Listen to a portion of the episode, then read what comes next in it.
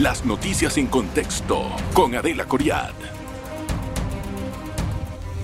Bienvenidos, gracias por estar en contexto. Hay una situación preocupante con respecto al retraso de las lluvias en nuestro país. Recuerde que Panamá vive del agua. Tenemos agua para generar energía, agua para el sector agropecuario, agua para el canal, que nos brinda igualmente un ingreso económico sustancial en el presupuesto nacional y obviamente agua para vivir, para el consumo humano. El retraso de las lluvias está poniendo a prueba la eficiencia, primero que todo, de nuestras instituciones, después de las medidas que puede adoptar el gobierno para poder hacer contingencia de los efectos del fenómeno del niño. Hoy vamos a tener con nosotros a Luz Graciela Calzadilla. Ella es la directora general del Instituto de Meteorología e Hidrología de Panamá, un instituto recién creado, no tiene mucho tiempo, un año de haberse creado. Bienvenida. Bien, muchas gracias, Adelita. Gracias por estar Sí, con la, creación fue mediante la ley 209 del, del 21, Sí, pero ah, ya estamos nosotros a partir de enero de este año como de una manera independiente, porque antes estábamos como la Dirección de Hidrometeorología de TES. Exacto. Pero bueno, ahora hay un salto de una dirección que era dependiente de una institución y está en un instituto. Más adelante en el programa vamos a entender a qué se debe esta diferencia o cuál ha sido para el instituto haber contado con esta autonomía. Pero primero me gustaría entender el retraso de las lluvias, que sí hemos visto algunas esta semana con un poquito más de intensidad que Correcto. las semanas pasadas del mes de mayo. ¿Qué se espera eh, en el pronóstico? Sé que son pronósticos, pero ¿qué se espera para las próximas semanas? Bueno, si hemos tenido un retraso, abril debía haber sido un mes de transición, mediados de mayo. Eh, sin embargo, eh, este retraso pues se debió a afectaciones de ya las señales de la presencia de un evento el niño, con temperaturas por arriba de las eh, por arriba de la promedio de la superficie del mar de 0.3 grados. Eh, esos 0.3 grados centígrados de eh, anomalías positivas. Eso ya afecta eh, el equilibrio y el comportamiento entre la atmósfera y, y el- y los océanos. Entonces, hemos tenido ese retraso, pero, a ver, climatológicamente, el arco seco, las lluvias se estabilizan a finales de, de mayo, inclusive comienzos de junio, o sea que no es totalmente anómalo lo que está sucediendo en el arco seco. Podemos sí señalar, podemos sí señalar que en el área de, de- el área metropolitana, el área de Chiriquí, sí hemos tenido eh, manifestaciones de ese atraso. Los pronósticos están indicando que a partir del próximo fin de semana eh, ya podremos tener más consistencia en las lluvias en todo el territorio, es decir, que las lluvias sean más duraderas, que duren más, más de una hora, porque tenemos chaparrones Sí. de, de 45 minutos que no resuelven, sino que sean más sostenidas y más días con lluvia. Ahora, es- esa- eso nos va a ayudar primero que todo para poder nivelar los lagos o no. Claro que sí, por supuesto. o sea, por supuesto, Eh, vamos a tener, o sea, es que todavía, ah, todavía, eso a veces no es fácil de entender cuando uno está sintiendo mucho calor, cuando uno ve que no llueve como debe llover. Pero estamos todavía en lo que se llama la fase neutra del evento El Niño. Es decir, que todavía nosotros estamos con nuestros pronósticos de normalidad. Sí. Nosotros debemos tener normalizada nuestra estación lluviosa finales de mayo, junio, julio, como Sí. tiene que ser. Eso lo entiendo. Pero ahora mismo no tenemos los lagos en los niveles tan óptimos. Claro Y de- que no. Estamos eh, prácticamente rezando de que realmente estas lluvias nos, nos toquen. Yo quiero entender, hasta el momento como estamos, ¿hay algún problema en cuanto o riesgo en cuanto al abastecimiento de agua por los niveles de los lagos o la generación eléctrica o el paso de los barcos, que sé que han hecho restricciones de calado en el, en el canal? Bueno, mira, yo te puedo hablar de lo que nosotros vamos, estamos viendo como en términos de, de información de pronóstico. Te puedo decir que nosotros que monitoreamos los lagos de la parte energética, eh, los lagos, eh, eh, por ejemplo, Bayano ya dejó de generar, se tomó la decisión de, de que Bayano no genere, eso tiene que ser compensado por las otras que fuentes van a de salir energía. Tal vez más cara, porque Exacto. pueden ser de fósiles. Puede ser, puede ser que entre, pero O gas. tenemos todavía, podemos, todavía tenemos mucho eólico, tenemos mucho solar, porque a contrasentido hemos tenido mucho más viento, tenemos las eólicas Entonces generando de a los la factura de la luz. Bueno, ya no allí, subir. Adelita, ya, ahí ya yo no me meto. No, pero. Pero no, lo que te quiero sea, decir es que el sector eléctrico, el sector energía, está tomando las provisiones. Se ha bajado también la generación en el lago eh, de Fortuna. Es decir, que nosotros, eh, dentro del sector eléctrico, y digo nosotros porque nosotros le hacemos el pronóstico a, a las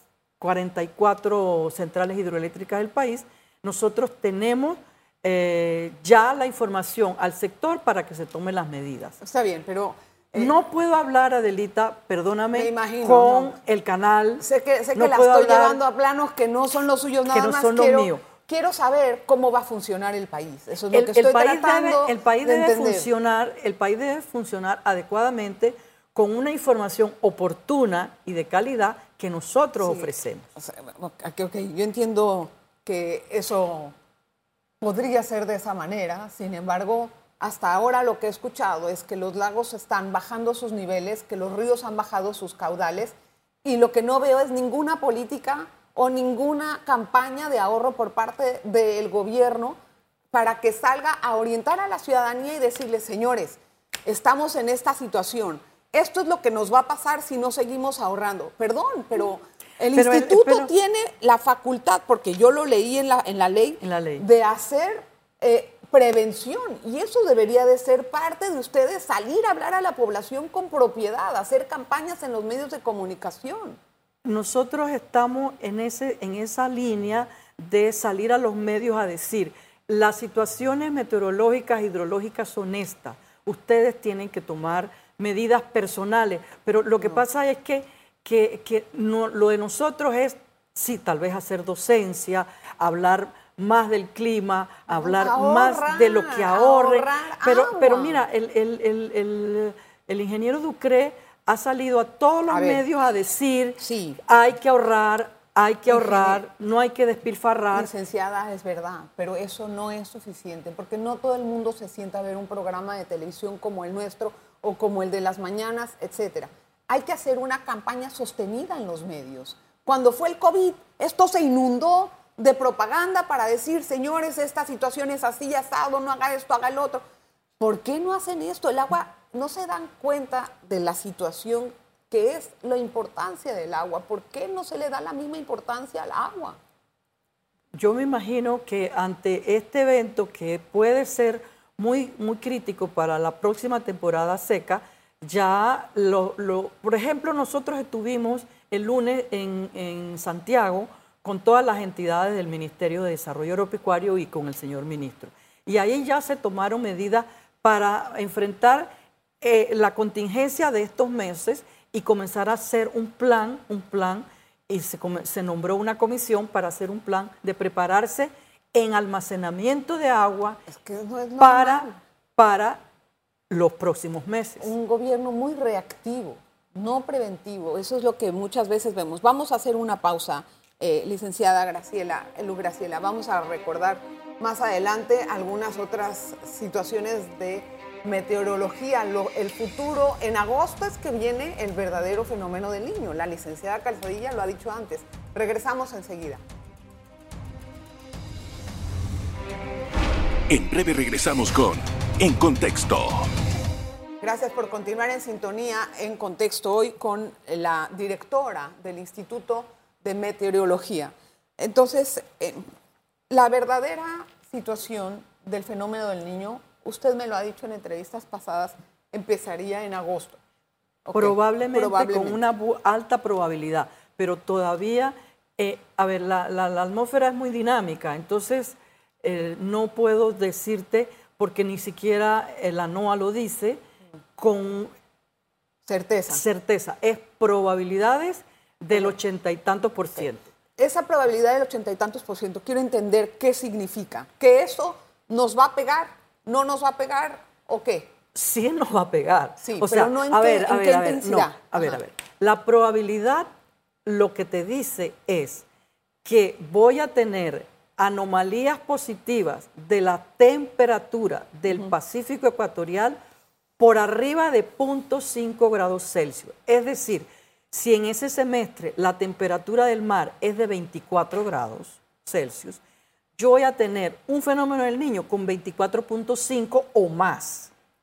Entonces, ese es un parámetro para la NOAA decir, estamos ante la presencia de un evento niño. Hay otro parámetro que tiene que ver con presiones atmosféricas en el Pacífico también, que la presión atmosférica en Tahití tiene que ser menor que la presión atmosférica que hay en Australia. Entonces, son variables meteorológicas que se monitorean. Eso significa... ¿Qué significa que le diga que es de 24.5? Para mí, ¿cómo se No, para 24.5 ya yo estoy teniendo afectaciones. entiendo, pero... ¿Teniendo afectaciones en qué? Disminución de las lluvias, altas temperaturas, aumento de la evaporación. eso... Esos son los efectos del fenómeno del niño. Estoy en mayo. Eso va a ser en agosto. ¿Cómo me voy a preparar? Probablemente en agosto. Pero ante eso, ¿cómo nos vamos a preparar como país de aquí a agosto para poder tener algún tipo de contingencia, de plan? Pero Adelita, es que ¿cómo te preparas tú? ¿En qué sentido? no, pero es con relación al agua. Pero ¿cómo te preparas tú para que haya un aumento de temperatura? o sea, lo primero que todo es, es tratar de que haya agua sí, claro, en el país. Claro, si no tenemos agua y lo dejamos así a ver a la buena de Dios, pues no, me parece poco ineficiente de parte del Estado. No, pero, pero mira, eh, en esa reunión que, que, sostuvimos en Santiago con todas las, eh, sucursales, como no, no, son sucursales, son... Eh, las sedes. las sedes, con todos los gobernadores del Arco Seco fundamentalmente. Y los agropecuarios. y, los productores, y los productores. Entonces, allí se tomaron medidas muy puntuales para atender lo que puede estar afectando en los próximos días, pero preparándose, porque lo hemos señalado insistentemente, que hay que prepararse para la temporada seca del próximo año, haciendo abrevadero, haciendo almacenamiento de agua en el sector agropecuario. O sea, aquí eh, debe de haber una pero claro, el ministerio, no, pero es que se formó un comité, se formó un comité donde no solamente va a estar el sector, agropecuario, tiene que estar el Ministerio de Economía y Finanzas para los, fondos, tiene que, haber esa, esa preparación. Sí se está haciendo, Adelita. Probablemente. Se ese comité? Ahí yo no, allí yo no te puedo decir eso porque eso se escapa mm, a mi responsabilidad. Pero, pero, no, pero nosotros, mira, Adelita, de verdad que nosotros en esa reunión le presentamos cuál es la situación real y que puede ser crítica, insisto, en la temporada seca del próximo año. Entonces tenemos seis, siete meses para prepararnos. Ahí está la responsabilidad individual y de Estado de tomar las medidas correspondientes. ¿Usted qué sabe de esto? En agosto tal vez se nos presente el fenómeno. Es, una probabilidad, ya lo ha dicho. Sí. Ok, si se presenta en agosto, ¿qué quiere decir? Que vamos a tener un año con falto de lluvias de aquí a diciembre, por ejemplo, que es nuestra época de abundancia es, Exactamente. E, esa es la realidad. Porque el fenómeno, vuelvo y, repito, después, menos lluvia, menos lluvia, altas temperaturas, mayor evaporación. Y entonces en diciembre entrante, que entra la época seca. Exactamente, ya estamos con déficit. Ya venimos con déficit. Eso es lo que estoy diciendo, ya venimos con déficit. Bueno, eso es lo precisamente lo que se debería hacer. Ahora, yo no entiendo algo. Usted es directora de un instituto que supuestamente es autónomo. Sí. Como instituto autónomo debería de tener una voz de coordinación y de poder entender todos estos fenómenos, no solamente dedicada a los pronósticos. No, nosotros hacemos mucho más que pronóstico. Nosotros hacemos lo que se llama servicios climáticos. Nosotros preparamos servicios, eh, preparamos pronósticos estacionales para los diferentes sectores. Cuando hablo de, pronósticos estacionales, me refiero a lo que estamos esperando los próximos tres meses. Y esa información la llevamos al sector agropecuario, al sector salud, al sector agua potable.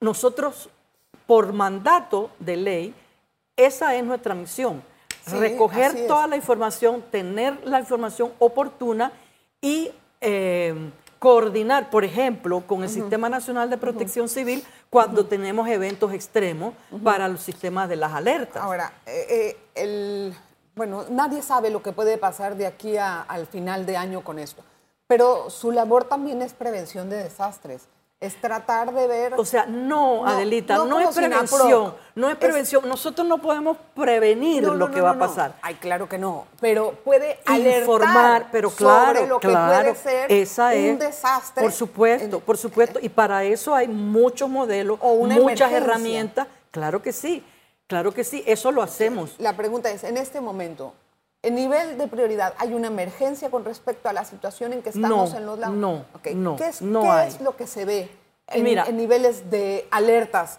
amarillo, rojo, verde? Nosotros estamos en un nivel, y lo dice, lo dice la NOAA, estamos en un nivel de vigilancia, watch, vigilancia. Y todos los países están en vigilancia, porque este, este es un evento que no solamente afecta a Panamá, esto es planetario. Eh, el planeta entero se ve afectado. Y paradójicamente en el área, yo creo que te lo mencioné, de Perú, Ecuador, es lluvias. El fenómeno del niño le ocasiona grandes inundaciones. Entonces ellos se preparan, bueno. Como todos. Como todos.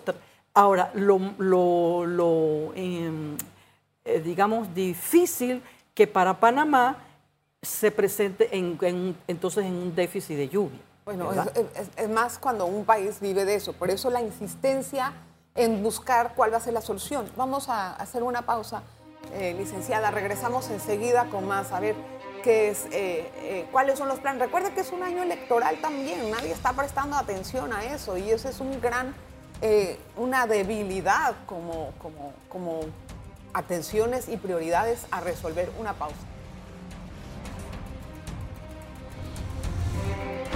En breve regresamos con En Contexto. Vamos a continuar con nuestra entrevista con la licenciada, la directora del Instituto de Hidrometeorología de Panamá.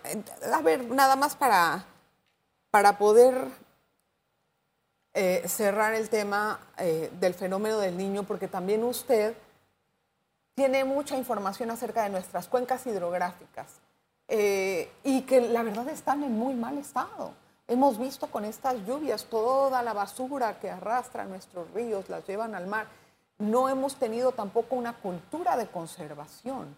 En, este, en ese sentido, ¿qué tipo de planes hay, eh, licenciada? Porque usted sabe perfectamente la importancia de la conservación de nuestras Sí, definitivamente la cuenca hidrográfica de, las 51 cuencas hidrográficas que nos corresponde a nosotros monitorear tienen un, grado de afectación por diferentes razones, eh, sobre todo las cuencas de, las áreas más pobladas, y es que la gente arroja basura, se ubica en lugares donde no tiene que estar, vienen las crecidas, hay las afectaciones y eso se torna un círculo vicioso. Ahí definitivamente que hay que eh, establecer una política de conservación y de gestión de las cuencas hidrográficas. Esa es una responsabilidad del Ministerio de Ambiente. Nosotros, ¿qué hacemos dentro de la cuenca? Monitoreamos los niveles de los, ríos, para saber con cuánta agua se cuenta en en, las diferentes, en las diferentes ¿Y en este momento qué le dicen esos niveles? Los niveles nos dicen que hay una disminución considerable, pero es normal, Adelita, porque, estamos eso la es la temporada seca. Sí, pero ¿de cuánto? ¿De qué porcentaje? ¿30? 20? No, no, no. En este momento no venía preparada para ese dato en especial. Lo que sí te puedo decir que en términos de precipitación hemos tenido una disminución casi del 40%. Y esa disminución por supuesto que repercute en los niveles de los lagos, en los niveles de los ríos. Es decir, hemos tenido una disminución promedio a nivel nacional de un 40%. ¿Cuál es la diferencia del instituto y de la dirección en su ejecución y función? Porque si no le dan autonomía y nada más es de nombre eso, pues no, no vale no, la no, pena. no, no, créeme lo que no, créeme lo que no, Adelita. O sea, nosotros no hemos cambiado mucho. apenas estamos comenzando. Nosotros dentro de la Dirección de Hidrometeorología de TESA estábamos muy concentrados en el área energética, en el monitoreo de los embalses, en los pronósticos a las 44 centrales hidroeléctricas, eh, etcétera. Ahora como instituto nosotros vamos a atender todos los sectores del país. Para eso nosotros tenemos que tener personal, equipo, capacitación. Presupuesto. En eso, presupuesto. ¿Ya lo nosotros tienen? tenemos un presupuesto, sí. Ese es un presupuesto autónomo de autogestión Sí. que nos pagan los agentes del mercado eléctrico por ese pronóstico hidrológico a las 44 Ah. centrales. El gobierno en este momento no está aportando porque el instituto salió en plena crisis de la pandemia. En los futuros presupuestos vamos a tener el aporte del Estado para crecer en infraestructura y crecer en ¿Y personal. qué vamos a tener diferente los ciudadanos de ustedes? Lo que nosotros aparte de toda esta Sí, lo que nosotros ¿qué? estamos queriendo impactar en, en- en todos los sectores, lo estamos haciendo en el sector agropecuario, lo estamos haciendo eh, en el sector de, de, de- de sistema de O alertas sea, en la gestión de de riesgo, lluvias. por Tenía- supuesto. Tenemos que tener un plan de, siembra, un plan de cosecha. Sí, reina, pero ¿no? el problema es que nosotros no podemos intervenir en el plan de cosecha de, de No, cuál es producto, simplemente porque decirles- nosotros damos la información. Pero Claro. mira, hay una hay, El arroz hay se una siembra producto- con agua, hasta acá- acá va a haber agua. Por supuesto, pero mira, nosotros tenemos un producto que lo tenemos hace varios años que se llaman las mesas técnicas agroclimáticas participativas. Nosotros llevamos el pronóstico de los siguientes tres meses. En abril hubo una- una- unas mesas que están en Veraguas, en Herrera, en Los Santos, en Coclé y en Colón. Nosotros llevamos el pronóstico tanto de precipitación, de horas de sol, de temperaturas Sí. y los y el Ministerio de Desarrollo Agropecuario entra con OIRSA, que es la organización Sí. que tiene que ver con la salud animal y vegetal, con los productores, con el ISA, con el IMA, con el IDIAT, con los extensionistas y toman decisiones que presentan en cada mesa los productos que son más significativos del área y dice, bueno, con este pronóstico yo voy a sembrar en tal periodo, voy a sembrar aquí, voy a tomar ¿Hay continuidad de esas mesas? por supuesto, por supuesto, hacemos tres mesas al año, no es solamente una, porque eso es Claro, el resultado del... un- un- no, porque si- y nosotros ese pronóstico de tres meses lo actualizamos mensualmente. Ahora, eh, el- los planes de reutilización de agua del país, usted como parte de este instituto, ¿tiene una voz de sugerencia al gobierno o hasta dónde se limita su acción? Bueno, nosotros como, como ente que recoge información, sí tenemos una participación muy activa con las diferentes instituciones, brindando información, brindando información, modelaje, es decir, porque en, en la medida... No acción, vaya. Ya de Acción. ahí le toca, por ejemplo, al gobierno hacer medidas Medidas que basadas para- en información. Es que es donde yo los veo lentos. Que el IDAN, que el MIDA, que, eh, no He sé, escuchado de reuniones que han sostenido las entidades para poder entender cómo se va a hacer el uso del agua. Ya lo ha dicho Catín, el, el director, el, el administrador del canal, en 10 años ahí va a haber un debate. O tenemos agua para consumir o tenemos agua para pasar barcos, decidan lo que quieren hacer. Por eso es que hay muchas intenciones de buscar reservorios, pero además de eso hay que hacer todo un trabajo de acompañamiento en el IDAN. ¿Usted no tiene voz ahí? Yo información. Usted nada más les dice si les llueve o no les llueve. Sí, este, nosotros casualmente le entregamos a- a- al ingeniero Ducre eh, la semana pasada eh, cómo, cómo había sido el comportamiento, porque lo que pasa, Adelita, que para tomar decisiones tú tienes que manejar información, y Claro. manejar información histórica, Claro. y, y manejar evolución. Entonces, y, y comparar, yo ten- he tenido un año seco, este año, el 22 puede haber sido un año seco, todo eso para entonces, y pronóstico de lo que estamos esperando para los próximos ¿Qué pasó tres meses. en las, las sequías más fuertes que tuvimos y qué fue lo que hicimos como país para, para salvaguardar eso? Sí, bueno, yo la verdad me declaro impedida porque nosotros entramos a, a- a- a este tema en el, el año 2019. En el año 2015-2016 hubo un niño, un mega niño, que, ah, que debe haber afectado muy grandemente a todos los sectores, a todos los sectores. Sí, yo me acuerdo de eso. Y, y bueno, yo lo que sugiero es que, por ejemplo, y lo dije en, en- en- en Santiago, que ah, llevemos un registro de daños y pérdidas en estos momentos para saber Para tener la data para el para siguiente- saber para el siguiente Sí. tema, o sea, manejar lo que llamamos nosotros en meteorología los años análogos. Ok, y también tendremos nuevas olas de calor. Bueno, mira, ¿cuál va a eh, ser el comportamiento? Quiero, quiero, quiero aclarar que nosotros no tenemos olas de calor. Ah, ¿no? Porque Las olas de calor calor, no, no, no, pero es que no son olas de No calor. son olas de Las calor. olas de ¿Qué calor son? son, eh, hemos tenido en el mes de abril ese tema de que, que no llovía, una alta humedad relativa. Entonces, hay lo que se llama la sensación térmica. La sensación térmica es lo que siente el cuerpo humano con altas temperaturas, que en Panamá son normales, 35, 36, 37, son temperaturas normales. Claro. Humedad relativa alta, porque no llovía, había una como una bruma Sí. eh, eh, que, que era, era condensa- agua condensada, pero que no Pero no precipitaba. Entonces, la humedad relativa alta genera. 3, 2 a 3 grados más Entiendo. de sensación térmica. Eso es lo que se sentía con mucho calor. Bueno, licenciada, gracias por estar en contexto, gracias por darnos esta información. Yo sí quiero agradecerle mucho sus, y su información y sus apreciaciones y también insistir en que el gobierno debe de tomar políticas nacionales con respecto al uso y administración de agua. Eso es importante. Nos vemos la próxima. Las noticias en contexto con Adela Coriad. Revive este programa entrando al canal 1 de BOD de Tigo.